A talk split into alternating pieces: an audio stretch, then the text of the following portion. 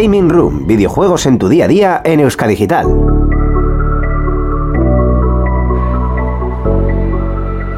Siempre empezamos igual y esta vez no va a ser menos. Hemos vuelto una vez más a Gaming Room. eh, tal y como lo ha dicho Borja, muchas gracias como siempre por la muletilla que ponemos al principio. Esta vez, como podéis ver, de una manera un tanto especialita se puede llegar a decir. No estamos solos, no estamos en el setup habitual. Tengo muchas cámaras delante y no sé a cuál de ellas mirar. Mm, está, está gracioso. Pero vamos a ir por lo que tenemos que hacer. Es decir, estamos en julio, si estáis viendo esto en streaming, desde la Euskal Encounter. Y no estamos solos, tenemos con nosotros a Anchico Borjón, buenas tardes. Muy buenas, Reja. Va a ser nuestro experto en retro porque esto es un especial, no es episodio 51, tenéis que esperaros a la cuarta temporada en septiembre, octubre más o menos. Eh, pero sí que tenemos un especial retro aquí desde la, desde la Oscar Encounter, además edición 30, bonito numerito. Y ya para juntar ya de paso 30 años de retro gaming, qué mejor. Efectivamente. ¿Qué tal estás, Anchico? Pues muy bien, la verdad. Después de un par de días por aquí, un poquito cansado ya, pero con ganas, con ganas. Un poquito lo habitual, ¿no? Sí. Eh, pues, ¿qué, ¿qué tenemos para comentar? Eso, lo que hemos dicho, numerito especial de los que el Encounter, eh, un poco vuelta a lo normal después de la edición 21 del año pasado, en la que, en la que sí que hubo un, un aforo un poco más reducido, este año hemos vuelto un poco más a la normalidad. Eh, estamos desde el Opengune, desde el Encounter TV, precisamente este setup precioso que nos han puesto.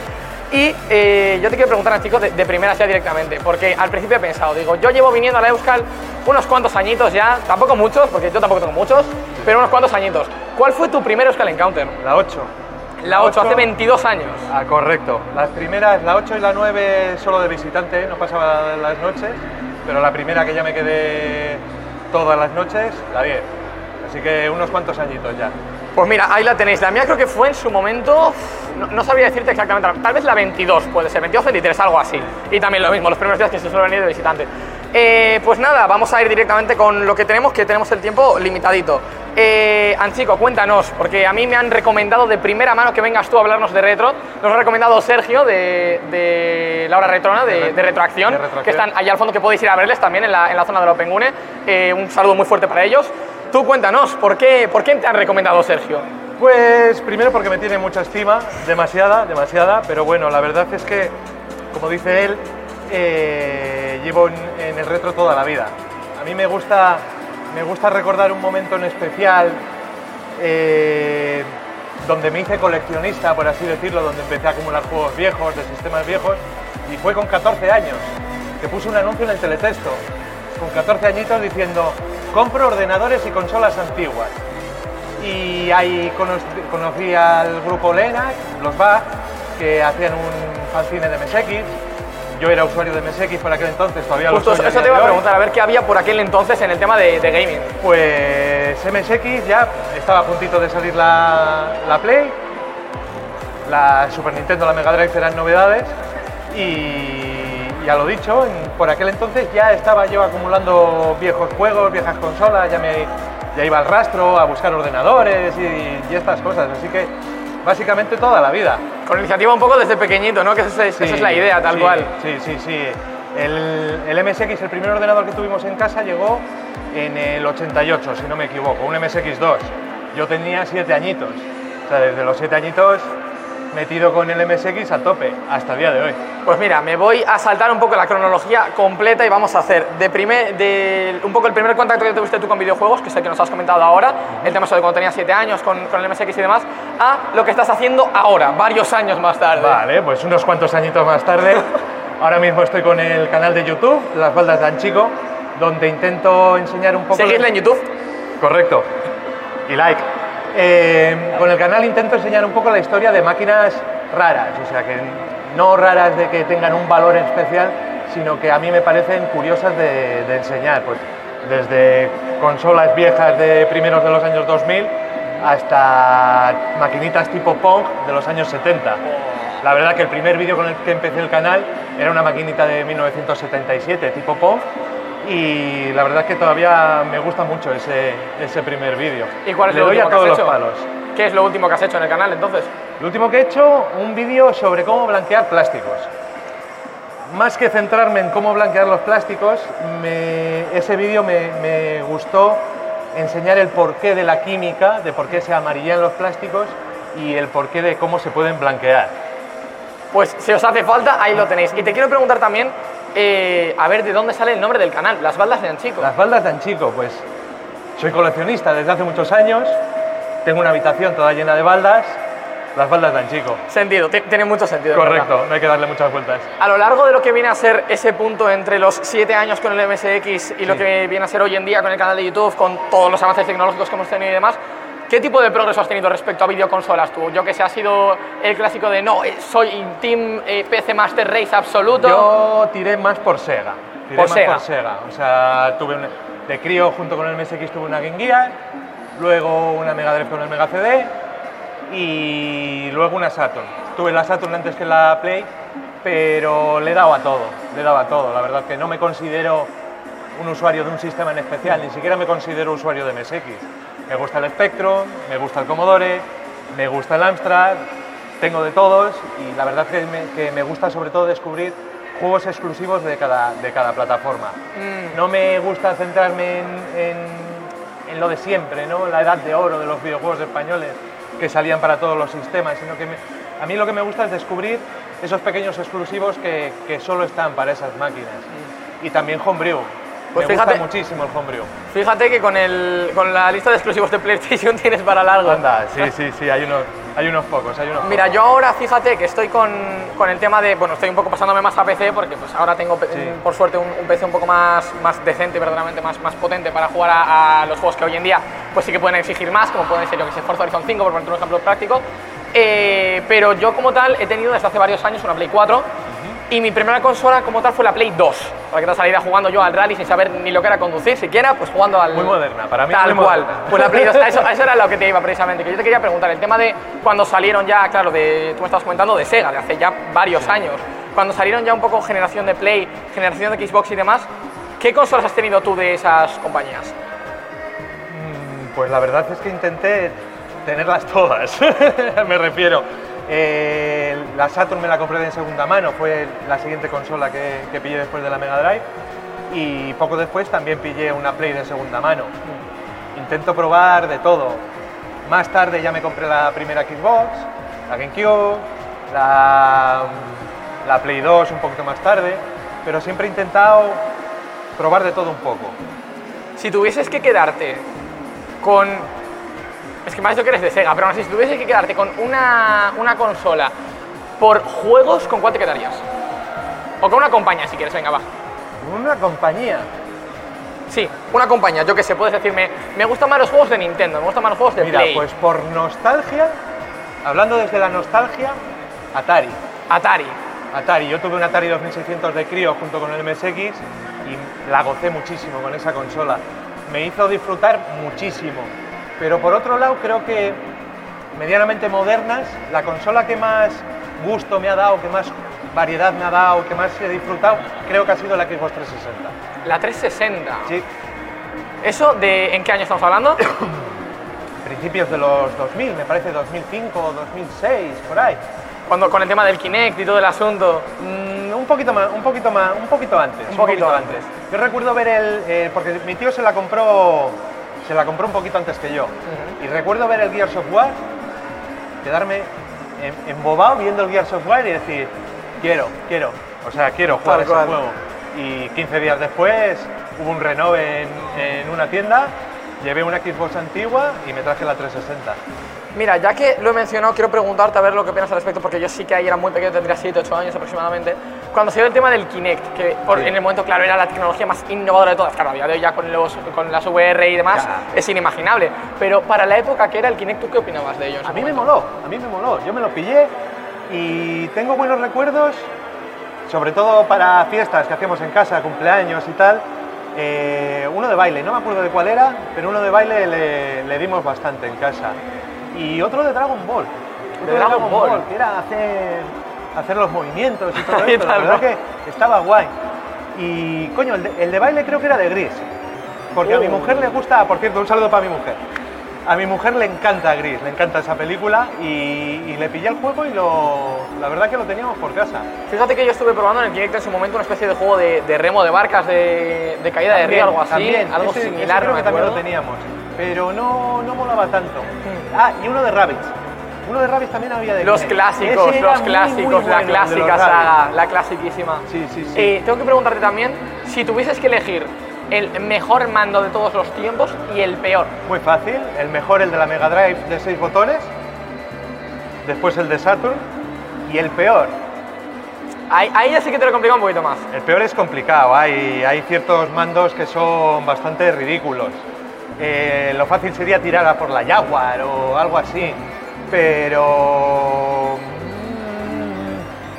mm, Ostras. Sí Me son pillado, fuera de juego, ¿eh? Pues mira, yo te voy a comentar que yo creo que a día de hoy, respecto a la evolución que están, están sufriendo un poco el, el tema de periféricos de, de consolas y demás, sin duda el mejor se considera el diseño, no, no como telemando, sino el diseño de Xbox a Sí, día de hoy. sí, por a cómo es la ergonomía, peso, día de además, hoy, joysticks, sí, cómo sí, están sí. hechos. Y de hecho, el- el- los mandos de Play, que hemos tenido pues el DualSense 1, 2, 3, 4 de las, de las primeras cuatro Plays, han ido evolucionando de una manera así bastante favorable, pero desde la 2 a la 4, que no tenemos tanta diferencia apenas, que es el tema de quitarle el cable, tal, un poquito más redondeado tal vez, y de repente hemos saltado ya, ah no, DualSense, boom, a la cara. Y entonces es cuando hemos visto verdaderamente que hasta PlayStation se ha pasado al formato de Xbox. Sí, sí, un poco Tal cual. ¿Te sí, han sí. puesto el joystick abajo? Sí, pero es formato de Xbox, el mando es de Xbox. Sí. Eh, a pesar de mucha gente, lo siento, para la gente a la que le gusten estas cosas y demás, lo siento. Hay- yo considero muchos, bueno, muchos no, pero algunos mandos de Nintendo, sobre todo de las más antiguas, por el tema de nosotros que somos gamers sabemos lo que es viciar muchas horas seguidas y coger un mando de este tamaño, creo que era el de la NES de hecho, Sí. eh, un, un mando de este tamañito tal cual y tener que jugar así durante dos horas, pues a lo mejor es un poco Y el- matador y para la japonesa es un poco más pequeño incluso. Incluso más, claro, sí, sí, sí. Y fíjate, a riesgo de. mm, llevo gorra de NES, gente. O sea, quiero decir, no es hate, ¿vale? No es hate, llevo gorra de NES. Pero sí que es verdad que lo del mando a la hora de hacer juegos largos y demás. o sea, Pues bueno, juegos también te digo que personalmente el de la GameCube me parece un mando cojonudo. A mí me parece bestial también, ¿eh? Sí, sí, sí. Fíjate. Es muy cómodo en la mano. Fíjate. Y el inalámbrico, para la época en la que salió con el receptor en la GameCube, ese mando es brutal. La batería le dura muchísimo, no tiene vibración, Ya. aunque el mando de la GameCube normal tiene vibración. Pero es que es muy, muy bueno el inalámbrico. el Realmente el sí, o sea, y a día de hoy se ve eso en, en muchas ocasiones, porque por ejemplo a mí me pasa también con el de la Nintendo 64, que dices, vale, son tres palos, que dices, vale, para, claro, a la hora de fusionar diferentes juegos y demás está bien pensado, Sí. pero no está lo suficientemente bien pensado como para que al jugar uno solo se te haga cómodo de verdad. Sí, pero verdaderamente el mando de la GameCube, que es de qué año, eso me lo dirás tú, GameCube 2000, 2000 o 2001, creo. 2000 2001, pues el mando de la GameCube a día de hoy se usa para jugar al Super Smash Bros. en la Switch. Correcto, correcto. Que de hecho yo, a mí me dices que me das un mando normal de, de los Joy-Cons de toda la vida de la Switch, o incluso un mando adaptable de Switch Sí. para jugar al, al Super Smash Bros. y te digo que no. O sea, yo al Smash Bros. solo lo he jugado con mando de GameCube y es impresionante, Normal, os lo prometo, es, está es muy, brutal. muy o sea, mando. si vais a jugar al Super Smash Bros., por favor, mando de GameCube, os lo prometo. Os- os vais a notar la diferencia eh, tal cual. Y he de preguntar, vamos a hacer una cosa, si te parece, pasamos un poquito de sección, ahora que hemos hecho un poquito de repaso y de términos generales y demás, vamos a preguntar al público a ver cuáles han sido su primera consola o su primer juego. Vamos a ir por ronda, elige tu primero, cualquiera. Vale. Elige a una persona, cualquiera. Levanta, levantad manos, gente, levantad manos. Venga. ¿Cuál ha sido tu primera consola? La primera consola en la que has jugado. ¿Tienes, tienes micrófono, tienes micrófono. Muy buenas. Buenas tardes. La primera consola que he tocado, aunque no parezca mentira, fue una PlayStation 1. Una PlayStation 1, tal cual. ¿Qué nos puedes contar tú de la generación de la Play 1? La generación de la Play 1 para mí tiene uno de los mejores juegos de Konami. Yo soy muy fan de Konami, muy fan. Coleccionista de Konami, con el MSX, me crecí con, crecí con, eh, con esa compañía. Y para mí la Play es la consola que mejores juegos de Konami me ha aportado en esa época. Castlevania Symphony of the Night y Metal Gear Solid. O sea, sí, A ver, o sea, Silent Hill. Kojima y sus cosas. Kojima y sus cosas. No soy muy fan de Kojima, yo tampoco. Pero eh, la verdad es que esa consola, en especial con los juegos de Konami, a mí me dejó. Sí que es verdad que hay mucha gente que tiene muy buen recuerdo de PlayStation. También es un poco el peligro, ¿no? Al decir, vale, es la primera generación de una empresa nueva, PlayStation 1 tal cual. Pero bu- buena Era- preparada, buena preparada. Tal cual, literalmente sí. Y también, también te tengo que preguntar sobre el error garrafal que considera mucha gente que cometieron, que fue que lo saltamos de la Play 1 a la Play 2. La Play 2 tuvo un éxito de ventas absoluto y absurdo. O sea, la Play 2 ha sido la consola más Sí. vendida del mundo, todavía no se ha superado. Sí. Eh, ese récord. Y llegaron a la Play 3 y dijeron, pues nos vamos a flipar. Creo que fueron 600, 700 pavos de salida. 600 pavos. 600 pavos Pero es que salida. la Play 2 tampoco era mucho más barata, ¿eh? La Play 2 no, pero la Play 2 sí que se estandarizó en los 500, que es, Es- lo que ha costado la 4 y lo que ha costado Sí, la 5, sí. como tal. Pero la Play 3 sí que se fueron, se les fue un poco de las manos el tema de Blu-ray, muy encabezonados con que querían que fuese slotín. Esa era una unidad muy cara. Sí. Y yo creo que por esa época ya se, ya se habían mentalizado en el hecho de que tenían que vender las consolas perdiendo dinero. Porque Ya. en realidad perdían dinero por cada consola que vendían. Pero ganas en juegos. Pero claro, las licencias de los juegos ya venían de la Play 1 de la Play 2, que la gente estaba loca por publicar en, en Sony, entonces les daba igual vender la consola con pérdidas que lo iban a recuperar con los juegos. Yo la verdad que es- esa mentalidad la empezamos a ver, ya se hacía un poco con la Play 2, pero esa generación de la Play 3 y la Xbox 360 fue muy drástico el tema de venderlo por debajo del precio de fabricación. Sí, sí, sí, el tema y, de eso, y le salió dinero. bien la política, le salió muy bien. Que de hecho, si no me equivoco, con Play 5 en salida, porque a día de hoy no hay stock, gente, o sea, lo sentimos. Dos pero años, Tal cual. años lleva. Tal cual, pero, pero con Play 5 creo que les ha pasado también más o menos lo mismo. Claro, Sí. a día de hoy se venden sobre todo Play 5, eh, hay, eh, yo he encontrado en sitios al menos, pero van siempre en packs. No te viene la Play 5 sola nunca. O sea, tienes Play 5 con dos juegos, con un mando, Porque con tienen un cascos poquito de no de sé qué. Ahí Tienen está, y porque así es la manera que tienen de no perder dinero. Claro. Esa, esa es un poco la gracia. Eh, vamos a preguntarle a otra persona, por ejemplo, ¿cuál ha sido el primer juego que has jugado? Hostia, pues. Pues no me acuerdo exactamente cuál es el primer juego, pero sí que me acuerdo que de muy niño jugaba al GTA San Andreas. El primer juego que, que me he pasado, aunque parezca mentira, es un era un juego de Hello Kitty. Oye, variedad por todas Sí, sí, partes, sí, sí, así sí, me gusta. God of, God of War, Budokai Tenkaichi 3 con mi hermano. Como tal, saga GTA entonces. La, Es- la primera, por decirlo de alguna manera, por marcar. Eh, tenía la trilogía, pero jugaba sobre todo a San Andreas. GTA San Andreas, ¿en qué año nos colocamos con eso? Porque eso Hostia. sí que... Yo el, el primer, el primer y único GTA que he tocado ha sido el 5. Finales del 2000. Finales del 2000. Finales de los, no- de los 90. Finales de los 90 puede ser. Porque Podría, son- podría ser, podría ser. Mira, mientras, mientras tú no, me vas no, contando... no, no, cosas de la Play GTA, 2. Tiene que ser de la Play 2. Tiene que Play ser 2. principios, principios de los 2000. Vamos, vamos a buscarlo y mira si salimos un Sí, poquito porque de... la- para la Play 1 sí salió el, el GTA 1. 2004, el GTA 2. ¿No? 2004. 2004, 26 de octubre de 2004, yo no tenía ni un año. Para que os hagáis la idea de, de- de cómo es el planteamiento. Mira, precisamente el, el GTA es una muy buena opción porque así podemos un poco explorar lo que viene a ser la evolución de la saga, ¿no? A fin de Sí. cuentas que hemos tenido de, pues, entre los San Andreas, Vice City eh, y, y similares, que honestamente no me sé todos los títulos, cuando hemos ido pasando desde esa perspectiva que a mí se me hacía súper nostálgica y no lo he jugado nunca y no sé por qué, me recordaba algo. El uno y esa el perspectiva de 2D, Sí. tal cual, de, de saltar directamente, luego ya el 3, el 4, que San Andreas sí que es verdad que ha sido uno de los, más de los más memorables, sin duda, y luego ya el 5 y al 6, el GTA 6 son los padres, gente. Entonces, eh, ¿qué, qué nos, qué nos puedes contar de la evolución que ha tenido GTA? Sobre todo eso, en la, en la zona más de los Pues antiguos. la verdad sí que se notó mucho entre la Play 1 y la Play 2, ese salto al, al 3D y tal, pero yo realmente no he notado tanta evolución de en los sandbox, en los mundos abiertos, desde esos primeros de los 2000 hasta ahora. Siempre es más grande, siempre se ve más lejos, siempre mm, es más de- son más definidos los detalles. Y aún así nadie te quita que cuando estés pasando por una zona de carga de repente te tropea 20 FPS, cual, nadie te lo quita, cual, nadie te lo es. quita.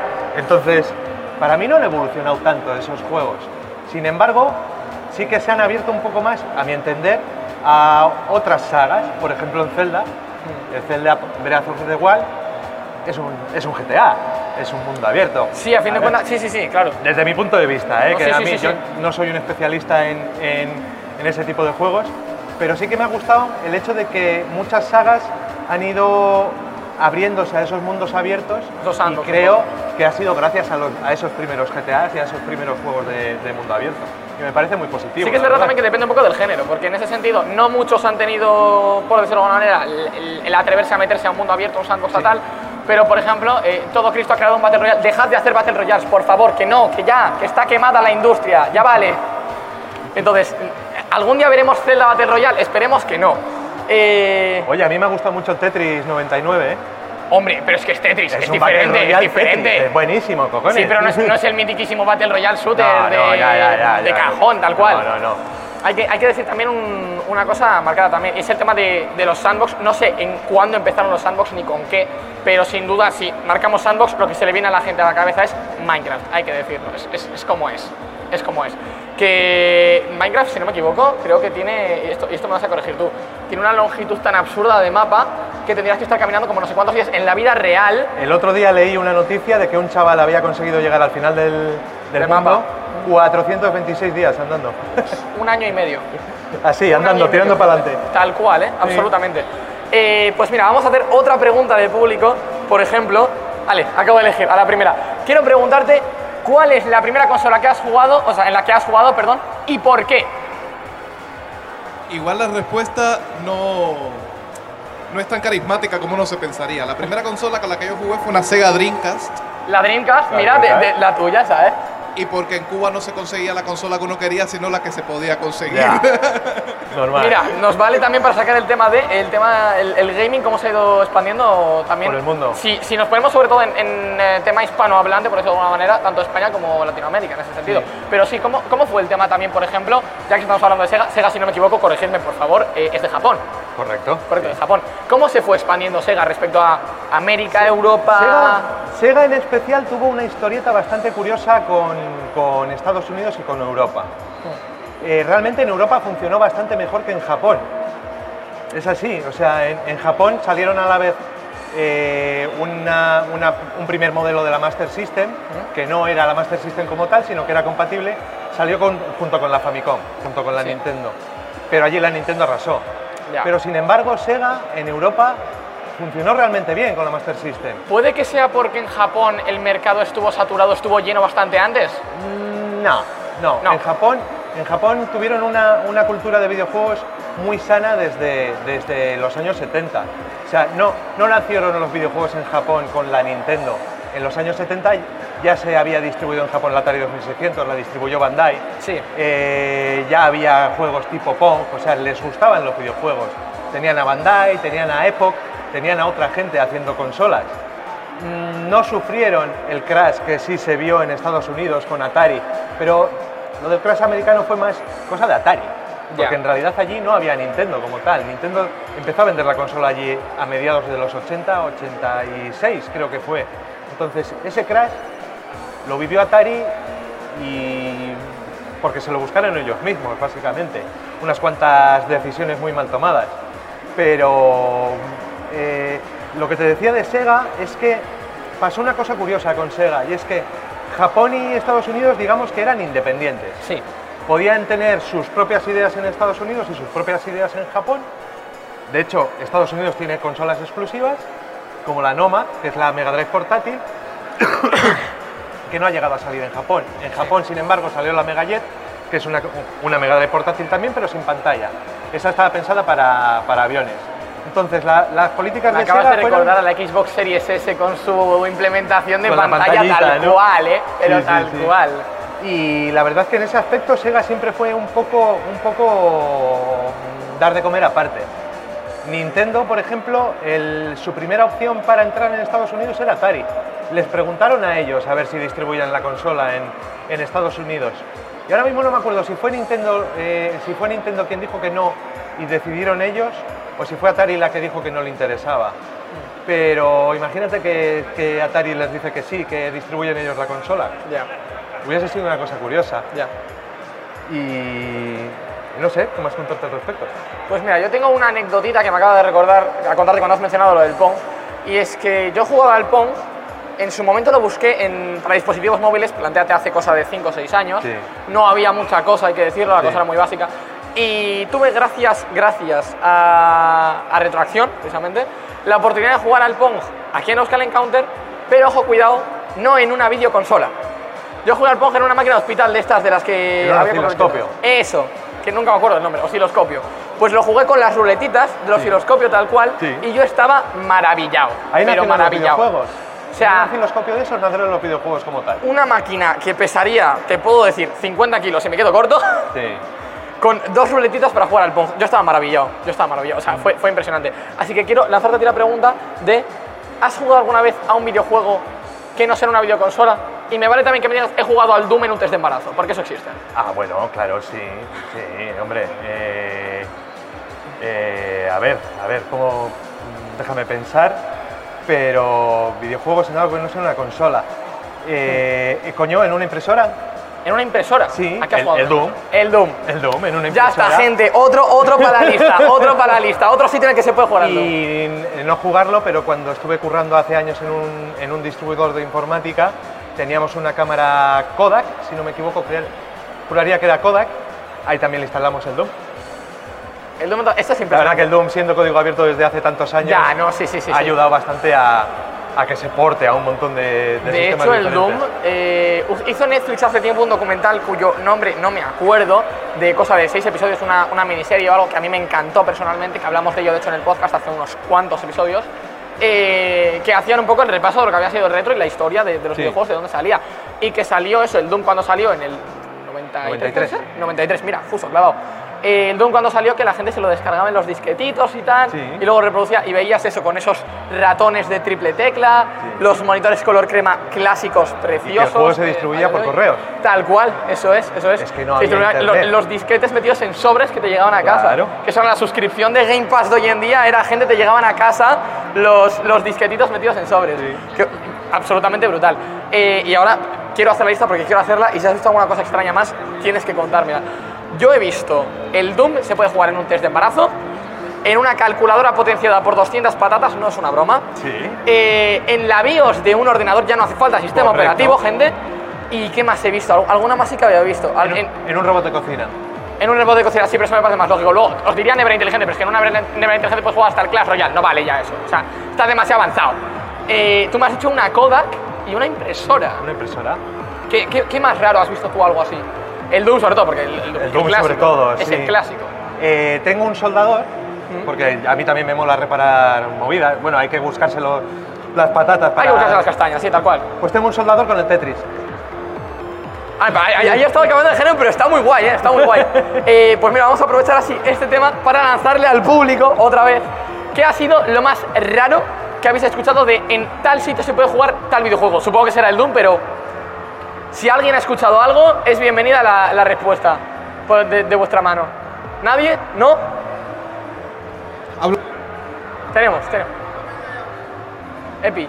No, no. Sí, sí, vale, perfecto. Eh, mira, pues yo lo más raro que he escuchado ha sido eh, el Super Mario 64 en un navegador, por ejemplo. O sea, En un navegador. Que lo del Doom y tal está muy bien, pero como a mí, hola, ¿qué tal? Soy Íñigo, técnico de sonido normalmente en este programa. Y como a mí me afectó mucho el Super Mario 64, Lo fue la- sabemos. fue la de, hostia, y esto corre en un ordenador actual, solo en el navegador con, yo qué sé, 16 megas de RAM que está consumiendo. Pues sí, y ahí ya se me partieron los esquemas de todo. Y quiere, Salva quiere hablar. Tenemos otra respuesta. Yo he visto a una persona hace años jugar a Pokémon rojo o azul, a los primeros Pokémon, en Minecraft. Con Jugar al Pokémon en. Minecraft. Sí. Sí, Ostras, ¿cómo? Yo he visto, ¿Con emu- Redstone? yo he visto emuladores hechos en Minecraft. Un emulador de Atari 2600. Pero eso como, o sea, ¿te No, no, refieres construyendo en Minecraft? Sí, sí. ¿Con Redstone? Programado con, con piedras. Porque hay, un tipo, hay un tipo de pieza en Minecraft que es como un transistor. Es literalmente igual que un transistor. Entonces, la- hay un colgado que se ha programado un emulador de Atari 2600 en Minecraft. A mí eso me deja loquísimo de la cabeza. Loquísimo. Yo en su momento lo que vi, y es la mayor ida de ella que he visto, es un pavo que consiguió hacer una calculadora en Minecraft como tal, Sí. con, con Redstone y esas cosas, pero que veías el dispositivo y era absurdamente grande. Entonces, si para hacer una calculadora ha necesitado un tamaño aproximado, y no me estoy flipando, de 2.000 bloques por 2.000 bloques, No, esta era una barbaridad, era una barbaridad. No, no, Y, y te puedes imaginar que no iba fluido. Ya, ya. Pero estabas viendo el juego cómo se generaba en una pantalla. O sea, Dios. el tío se programó la pantalla, la memoria, toda la lógica de la- del, del hardware con el puto Minecraft. A Tal mí eso cual. me dejó boquiabierto. Tal cual.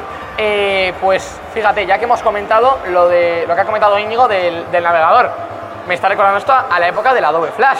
Sí, ah, La época del Adobe Flash y el Adobe Flash Player, que a día de hoy Sí. nada funciona con Adobe Flash Player y Nada. hemos perdido joyitas, hemos absolutas perdido- joyas. Hay algunas páginas que se están dedicando a, a recopilar todos esos antiguos juegos y bueno, se pueden ejecutar de cierta manera. Hay, hay emuladores de Flash que te permiten eh, jugar a esos juegos, pero la verdad es que hubo muy, muy, cosas muy, muy chulas. Yo que he sido de la infancia de mm, minijuegos Free de Sí. toda la vida, Sí. de toda la vida, ahí está, o sea, en la infancia de, de los niños de mi edad, bueno, niños, en fin. Eh, quería preguntarte el tema de Adobe porque fíjate en, el, en el Gaming Room 050, que ha sido el último que hemos hecho, el, de final de temporada, estuvimos hablando con, con Alex Risco, si nos, está, si nos está escuchando un saludo para él, eh, que nos comentó eso a la época de, Flash, con Alex Risco, perdón, y con eh, Nacho Rodríguez también, de, desarrollador de Mr. Q, que nos comentaron eso, porque Nacho es eh, animador 2D, eh, y nos comentó el tema de Adobe Flash, que se había hecho una especie de no sé, no sé cómo un plugin para, para navegador para poder sustituirlo y para poder verdaderamente seguir jugando y para no perder esas joyas. Mientras podías eso, pues conseguir replicarlo, descargarlo de alguna manera, Sí, conseguir sí. compatible con otra cosa, mientras tanto poder seguir utilizándolo. Sí, sí, sí. Que digo yo, o sea, gracias, gracias, la gente de mi generación os lo agradece, gente que cubráis en ello. Hay, hay gente que se dedica a preservar todo el, todo el tema de, de videojuegos antiguos. La historia de los videojuegos está Sí. siendo cada vez más amplia y hay que guardarla verdaderamente. Sí, sí, y gracias a Dios hay gente que se dedica a ello y que hace muy, muy buen trabajo. La gente de Retroacción hacen un trabajo de divulgación total. Tal cual, un saludo. y fíjate que, que tenemos también sitios en, en España, no conozco muchos, hay que decirlo, creo que hay uno en Galicia, un museo, Sí. y yo conozco, lo que conozco de, de, de primera mano que es de Game Elch, eh, que fue el que me lo dio a conocer, vaya, el eh, Museo de Arcade Vintage en, en Almería, creo que está. Eh, ¿En Almería o en Valencia? Una de En dos. Ibi, puede ser. Sí, de hecho El de sí, Ibi. de hecho sí, de hecho sí. Desde aquí aprovecho a saludar a un amigo que tengo en Ibi. Vive a dos puertas del, del museo. Tal cual, pues ahí lo tenéis. Eh, os recomendamos, eh, entiendo que es de ambas partes, ir porque realmente no tiene desperdicio. Y, y, de hecho los premios al Postgaming se hacen cada año ahí. Eh, a lo mejor este año podemos ir, o a lo mejor vamos a rezar. Eh, quiero, quiero comentar también otra cosa, que seguimos con el retro, que lo tengo aquí apuntadito, que es la guerra de consolas hoy en día es bastante omnipresente. Intentamos ignorarla, pero la gente que quiere meterle tralla sigue estando. Entonces, ¿el PlayStation Xbox es el nuevo Sega Nintendo?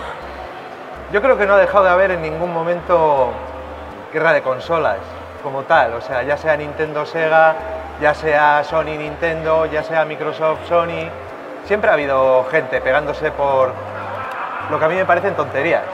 Porque al final todos los sistemas son un asco y maravillosos a la vez. O sea, cada uno tiene sus grandes juegos y a mí sinceramente me parece una, una auténtica chorrada pegarse, pegarse por esas cosas.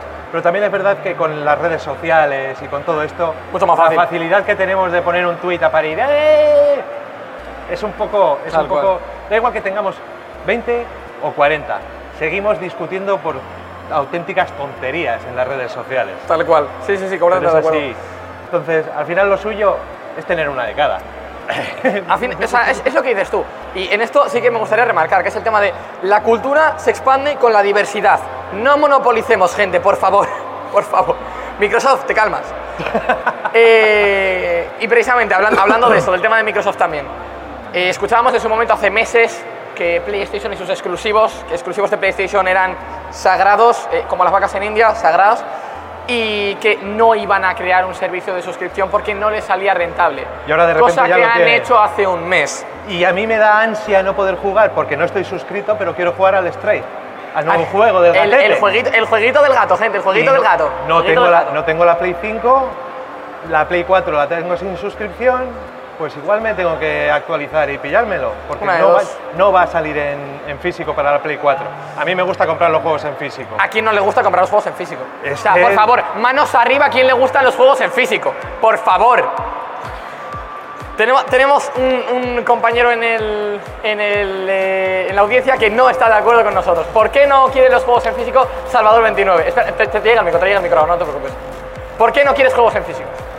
Porque ocupan, o porque ocupan espacio físico.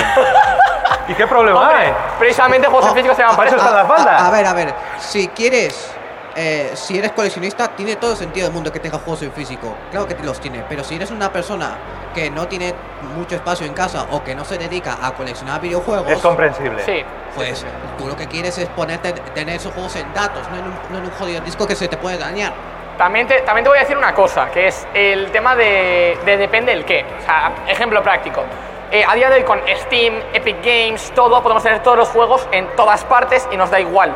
Pero en Play y demás es mucho más complicado. Es decir, tú tienes una Play 4, por poner ejemplo, que es mi caso, Y, y con esa Play 4 tú tienes tus jueguitos ahí. Que los quieres migrar a otra Play es bastante complicado. Dejas de tenerlos en la Play 4. Correcto. Dejas de tenerlos en una para migrarlos a otra, no sé qué. Y aparte, no sé muy bien cómo funciona el sistema de cuentas, no lo he probado nunca y no quiero en ese hacerlo. aspecto creo que Microsoft lo ha hecho mejor. Sí, Porque tú puedes tener un juego comprado desde la 360 y migrarlo lo tienes, lo tienes comprado en el- lo tienes comprado en digital y a menos que haya pasado alguna paranoia con las licencias, te compras la Xbox One Series X y como Sí. sea compatible, ¡pum! te sale ahí. Pero, Maravilloso. insisto, también os digo otra cosa. Juegos, eh, vamos a decir, mainstream o un poco más normalitos, pues tampoco me, me exige demasiado. Ejemplo práctico. eh, una amiga, precisamente, un saludo a Paola, si nos está escuchando, eh, se ha comprado el Stray para Steam, Sí. día 1, precomprado, porque, porque le gusta el juego del Stray, porque quiere jugar al gatito. Pero la cuestión es, yo tengo, por ejemplo, el Horizon Zero Dawn, que le tengo muchísimo cariño en físico porque me vino con la Play 4. Y si pudiese conseguirle una Steelcase, se la pillaría. Porque las Steelcase están, y de hecho creo que tenemos en la audiencia a el señor de las Steelcase con el... el- ah, no, el- creo que fue el... No, el Skyward Sword HD, que creo que la tiene con Steelcase si no me equivoco. De hecho, porque, dato curioso, yo he jugado a ese juego que es suyo, de hecho, dato curioso. Eh, entonces, también es el tema, el tema de las Steelcase, de lo que ocupan. ¿Tú eres fan de las Steelcase o eres más de, no, la carcasita de plástico y tira para adelante? Sí. Te quedas más con la carcasita. Yo, no, yo creo que no tengo ni una puñetera edición especial, ni, Ni Steam, una. ni nada. No, no, la verdad es que no me, no me llama en absoluto para nada. Pero también te digo que hace muchos años que ya no compro juegos de día 1, ni de coleccionista, ni nada. El último juego que compré día 1 fue el Alien Isolation. Uh, Y estamos hablando que tendrá 8 hace tiempo, sí, hace, 8 o 9 hace años bastante tendrá tiempo. ya. Hace bastante tiempo. Es que hay tanto, hay tanto, sale todos los meses, tanto y, y- y- y- y- y me gusta todo. Entonces, no puede ser. Entonces, teniendo cosas pendientes, voy a estar, reservar juego, día. Ya. No, no, la verdad es sí. que tampoco. No me puede la en ese aspecto. Comprensible. Además que, insisto, hoy en día entre las plataformas como Steam, como Epic, además dan juegos gratis cada X tiempo, no sé qué, Epic cambian cada jueves a las 5 de la tarde, o sea, ese, ese tipo de cositas, pues como que marca un poco, ¿no? Es decir, ya, ejemplo práctico, yo tengo en la biblioteca de Epic ahora mismo, no me estoy flipando, 225 juegos. No he pagado por ni uno solo de ellos, Esa es un poco la Como gracia. yo en Steam, entre Humble Bundle, entre tal, no sé qué. Tal pues, cual. De repente tienes 500 juegos ahí. Tal cual. y no juegas nunca. Yo por lo menos habré jugado a tres. Al Papers, Please, al Bueno. VVVVV y a poco más, macho. Acumulación, es diógenes digital. un poco, ¿eh? Literalmente sí. Eso, eso, quedaos con ese término porque existe. Eh, y quiero hacerte una preguntita también del tema de, hemos estado hablando de retro, y obviamente es, es muy lógico que ha ido evolucionando la tecnología y los videojuegos al mismo Sí. tiempo para hoy en día darnos cosas como las VR, como, como cosas muy, Sí. muy avanzadas. Pero, ¿qué tecnología conoces tú que existiese en mm, los 90, los 2000 y que a día de hoy se mantenga porque no existe nada mejor barra no se ha creado nada mejor? ¿Existe algo así a día de hoy? ¿O se ha ido todo y se ha sustituido por cosas nuevas? Algo que se usase en los 90.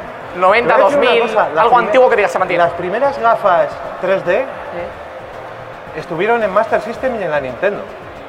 O sea, las dos consolas tienen gafas. La de Master System se llegó a vender en Europa. Las de Nintendo no salieron de Japón. Pero ya por aquel entonces ya estaban todo emperrados con hacer juegos en 3D. Y ha ido evolucionando y, y han pasado 35 años y seguimos haciendo puñeteras gafas 3D. La verdad que eso es lo que más tengo localizado de... de- o, o, por ejemplo, los juegos de pistolitas. Fíjate que he ido hace, juegos de pistolitas. he ido hace unas horas a retroacción, ahí tenías el- la mítica pistolita apuntada a la pantalla que nunca he entendido bien cómo detecta, cómo funciona, pero me parece brutal. Sí, pues los primeros juegos de pistola son de 1977. Estamos hablando de cua- 44 años, 45. Mucho, básicamente mucho, sí, Sí. sí, sí. Eh, y luego para, para remarcar también el tema ya que has comentado los pistolitas, me ha recordado a los salones arcade. Los salones arcade con sus máquinas torres enormes, que tengo una nostalgia brutal de, de ir a un sitio así y de... Yo tengo tipo- una en mi casa. Bueno, gente pro es lo que hay. Luego están también los emuladores y demás. Que, Sí. eh, Borja Arbosa, un saludito para Borja Arbosa desde aquí, eh, tiene también una, una Elke, pero la ha hecho emulada. Es decir, tiene como tal la- lo que viene a ser la estructura, Sí. que está construida, y luego tiene con pantallita y con, con el emulador dentro, con el emulador dentro puesto, que es realmente una muy buena manera de un poco retrotraerte, pero estando actualizado a día de hoy, por si yo que sé, la quieres cambiar luego, lo que Sí. sea, también es, también es verdad. Eh, me ha recordado a los juegos de pistolitas de apuntar pantalla, y me has recordado también a los juegos de baile en los que la barra, por motivos que desconozco, está detrás y te tienes que agarrar así, Claro. tal Claro. cual, para, para ese tipo de Para que no te, se te hiciese un nudo en los pies. Ahí Porque está. te pones como loco. Ahí Esa época fue chula. Todos los juegos que sacó Konami, todos los juegos musicales que salieron de guitarra, batería, piano, de DJ. A mí esa época me gustó mucho. Yo fui muy fanático del Batmania, del primer juego de Konami con teclado y de mezclar y tal. Te- Tengo el mando todavía y el juego. Y lo tengo también para Game Boy, que también salió un adaptadorcito para Game Boy. Y esos juegos a mí me gustaron muchísimo. Luego se le fue la olla, hubo una sobreexplotación de juegos musicales Sí. brutal. Pero te digo una cosa, en Japón a día de hoy siguen siendo un, un género muy, muy explotado. De hecho, ya ves que para la Switch tenemos el Taiko, el del, el Sí, del sí, tambor. sí, de hecho, de hecho lo he visto que está en la, en la zona de arena. Ese juego mola un pegote. Tal Mola un cual, montón. Tal cual. Eh, y te quería recomendar, te- recomendar, no, te quería comentar también eh, el tema este, es que ya no me acuerdo ni de, ni de cómo se llamaban, los sitios esos a los no me acuerdo, lo siento, Eh, los sitios a los que ibas a alquilar juegos, Videoclubs. los videoclubs, perdón, sí, los echas de menos también, porque ahora ya de hoy eso ya no existe, a día de hoy lo que existe es cómprate el juego, lo pruebas, lo devuelves. Mira, o hubo- sea, en, en los 80 había veintitantos videoclubs aquí en Baracaldo. Ahora queda uno. El más mítico de todos, que ha estado abierto 45 años, ha cerrado hace poco. Un amigo mío tuvo un videoclub también durante 10 años.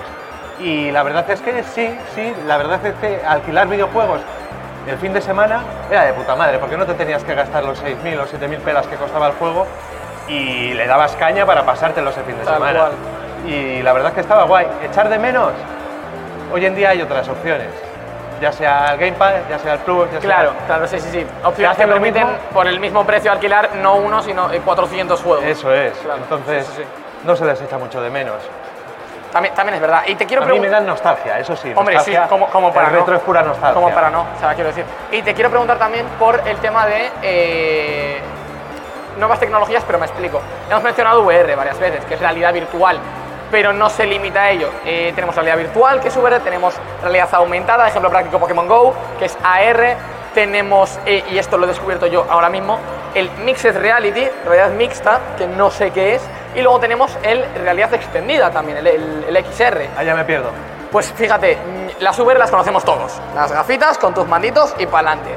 realidad aumentada en dispositivos móviles y demás, un poco un, un mix entre ambos, tipo Pokémon Go. Y el XR, que lo descubrí yo hace relativamente poco, hace un par de meses, planteate, que esto es algo que yo he querido toda la vida.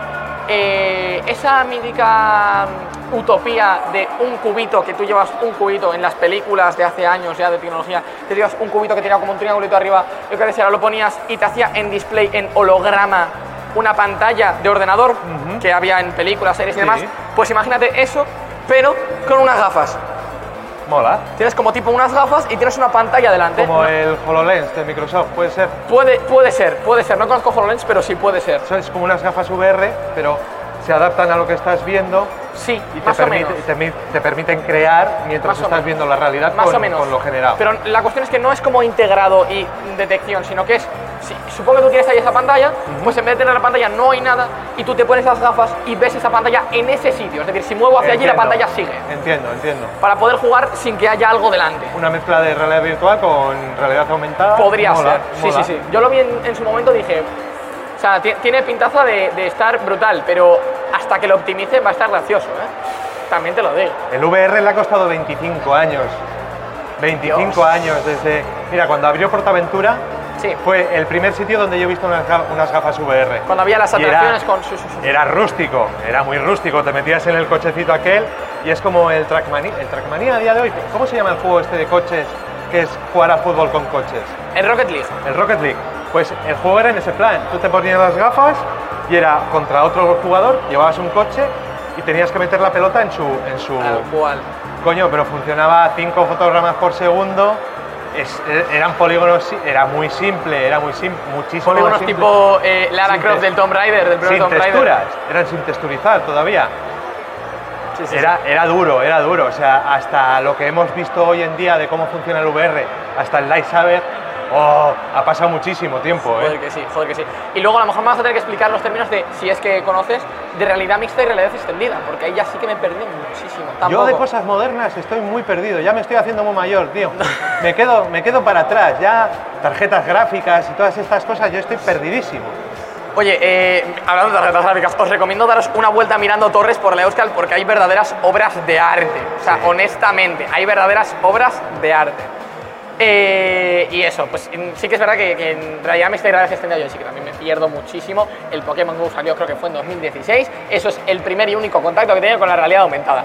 Porque el resto que salieron, entre el, el Harry Potter, mm, creo que era Wizards Unite, que era también el, el realidad aumentada, que, mm, spoiler, cerró porque no salía bien. Eh, lo único que conozco también es por Íñigo, precisamente de, de técnico sonido, el Ingress Prime. Hasta ahí, o sea, se acabó. La realidad aumentada yo creo que todavía le pueden dar bastante boost. Se usa en Sí. muchos sitios implementado de manera en la que no lo parece, eso sí que es verdad, pero realmente, realmente yo creo que todavía le queda bastante boost. ¿eh? Sí, o sea, sobre relativamente todo, nuevo. le- yo creo que le ne- necesita todavía un poco de, de potencia a los dispositivos, porque a día de hoy te pueden hacer un, un muñequito como el Pokémon Go, Claro. te lo pueden integrar en un... En un Porque es un modelo 3D simple en una Eso cámara es. puesta encima. O sea, se Pero para llegar a darle uso real, yo creo que todavía le queda un poco de tiempo. Google Maps, por ejemplo, a día de hoy te permite navegar según estás con el, con, con el móvil, pues, te pone dónde están las tiendas, dónde está el metro. Eso, eso a mí me parece brutal, porque tiene una utilidad real. Sí. Los, en el tema de los videojuegos, pues si siguen por ahí, por el, por el camino del Pokémon Go, puede estar guay. Pero si nos fijamos, es que el, el, el Niantic, los de Pokémon Go, Sí. no están dando con, un, con nada nuevo.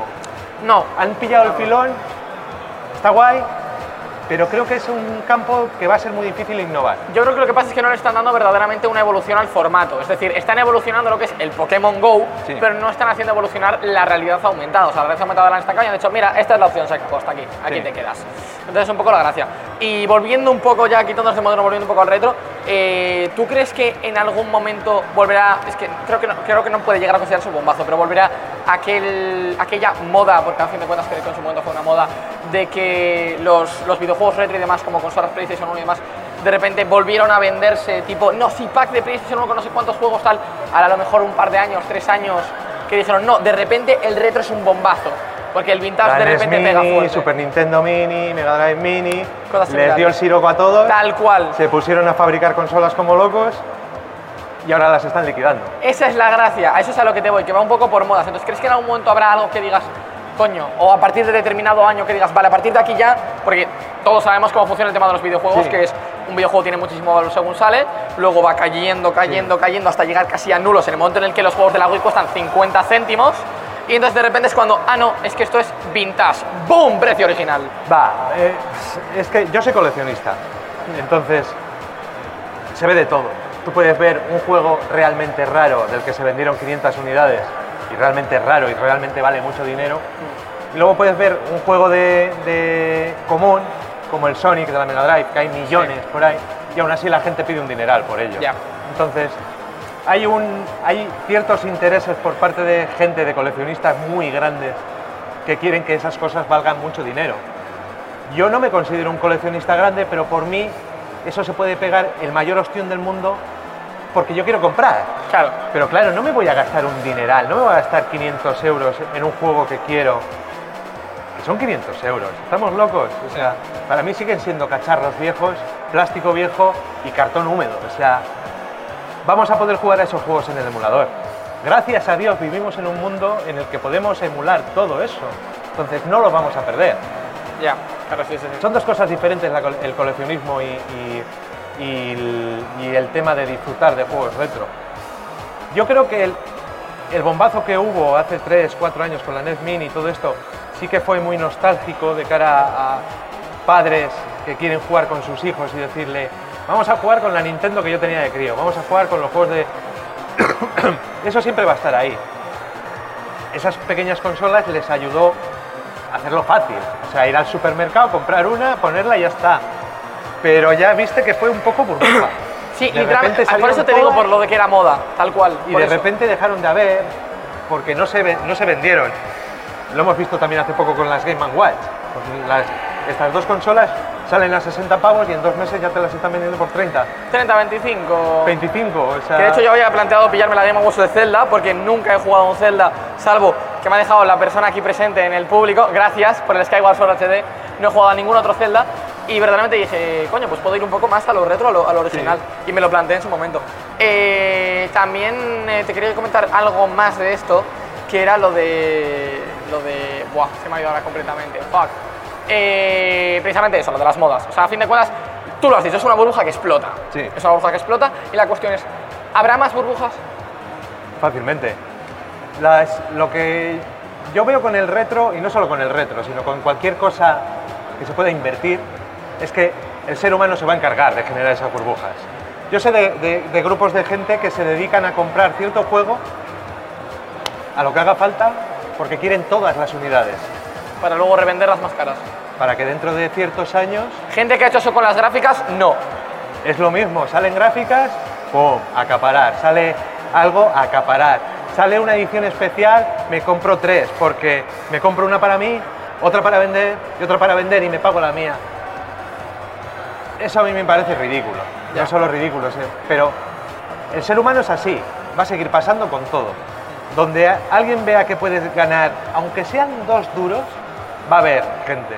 Tú vas a Wallapop y te pones a buscar, además un juego en especial que me hizo muchísima gracia, el Metroid Dread. El Metroid. El Metroid Dread la gente lo compró como pan caliente a lo loco para especular con él porque se iba a acabar. O el Mario 35 aniversario de la Switch, que la propia Nintendo lo vendió como limitado. No, este juego solo se va a vender hasta marzo. Y de repente ves un, un perfil de Wallapop que vende 6 a 120 pavos. Pasa el tiempo, pasa el tiempo, pasa el tiempo y a día de hoy puedes ir al Carrefour y te compras ese juego por 35 euros. Yo he visto a un pavo en Wallapop que tiene 50 Metroid. 50 Metroid. 50. 50. Chaval, ¿has pagado 60 euros por él? Muy bien, cómetelos con patatas. Yo, a mí me alegro cuando pasan esas cosas, porque están evitando de gente que realmente quiere jugar con el juego, lo están evitando, por acaparar y por ganar dinero. Yo les pego una paliza. No, no fomentamos la violencia, gente, ¿vale? Pero mm, sí, puede que se la merezcan. Eh, ¿Nos quieren comentar algo del público? Por alusiones. Es que justo me hizo mucha gracia porque yo me pillé el Metroid Dread, la edición coleccionista, porque me encanta Metroid. Y viendo la vuelta que iba a tener, tenía muchísima ilusión Sí. de tener esa edición, simple y llanamente por pura nostalgia y cariño. Y me acuerdo lo que me costó conseguirla por esto mismo que estás mencionando, porque de salida ya se habían acaparado todas las versiones, no había en ningún sitio y al final logré por Wallapop con un chico que me la vendió al precio de salida Ni tan mal. por suerte. Y me costó mucho por lo que estás comentando, porque todo el mundo la vendía pues o al doble de precio o a 60 euros más cara y me molestaba genuinamente, porque yo entiendo todo este tipo de cosas coleccionistas que puedan gustar más o menos, pero al final es para un tipo de público que bueno, que simplemente tiene cariño al juego o que le tiene un sentido especial por lo que sea. Hacer negocio de esto, me parece bien que lo haga la compañía que lo vende, que bueno, pues eso está, pero que nosotros, los usuarios, hagamos negocio de todas estas cosas, a mí me entristece mucho, ¿no? Creo que nos hace también. perder como una conexión humana entre la propia comunidad, por Sí. decirlo de alguna forma. Y, y eso por eso quería comentar esto del, del Metroid Dread específicamente, o por ejemplo con el Skyward Sword HD, que yo ahí tengo un punto un poco agridulce, porque yo me lo compré porque no pude jugar en su día al original, pero sí que tengo un punto agridulce con Nintendo específicamente y, las, y venderte el mismo juego 40 veces al mismo precio. Pero Nintendo y cualquiera llevan 40 años vendiéndote el mismo juego. Y la colección de Super Mario 64 con los demás, sí, sí, sí, tal cual. Oye, no te metas con Super Mario 64. En fin, Íñigo, eh, pues para ir concluyendo, quiero eh, primero instar a la gente y sobre todo a, sitios como, como Retro- Retroacción, que tiene los contenidos y, y la manera de hacerlo, a llevar a cabo iniciativas como la que tuvimos nosotros en verano de 2021, verano, de, verano del año pasado, que fue el Culturizando a un Gen Z, acá yo, que la gente me trajo consolas retro y estuvimos haciendo episodios de jugando a diferentes cosas. He tocado de todo ahí, o sea, de Nintendo 64, de GameCube, de todo, absolutamente todo. Entonces, la gente que lo tenga, por favor, que expanda la voz, que corra la voz, que las generaciones jóvenes también tienen que aprender de lo que es la historia de los videojuegos. Y a mí me hace muchísima ilusión ver a, a gente que es, por lo general, bastante más joven que yo. Estamos hablando la mitad de, de años. Básicamente.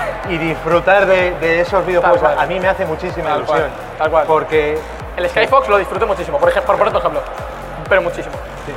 Así que dicho esto, nos estamos quedando sin tiempo, vamos a ir cortando. Eh, gracias a toda la organización de los Encounter que ha hecho esto posible, eh, a toda la gente del público que nos est- habéis estado acompañando, a la gente del Twitch también, eh, y a ti, a Chico, por venir, por favor. Muchas gracias, muchas de gracias, verdad. Sergio. Así que esperamos tenerte por aquí mm, otras veces para, para hacer otros episodios. Gracias a todo el mundo. Nos vemos la temporada que viene. Bueno, chicos.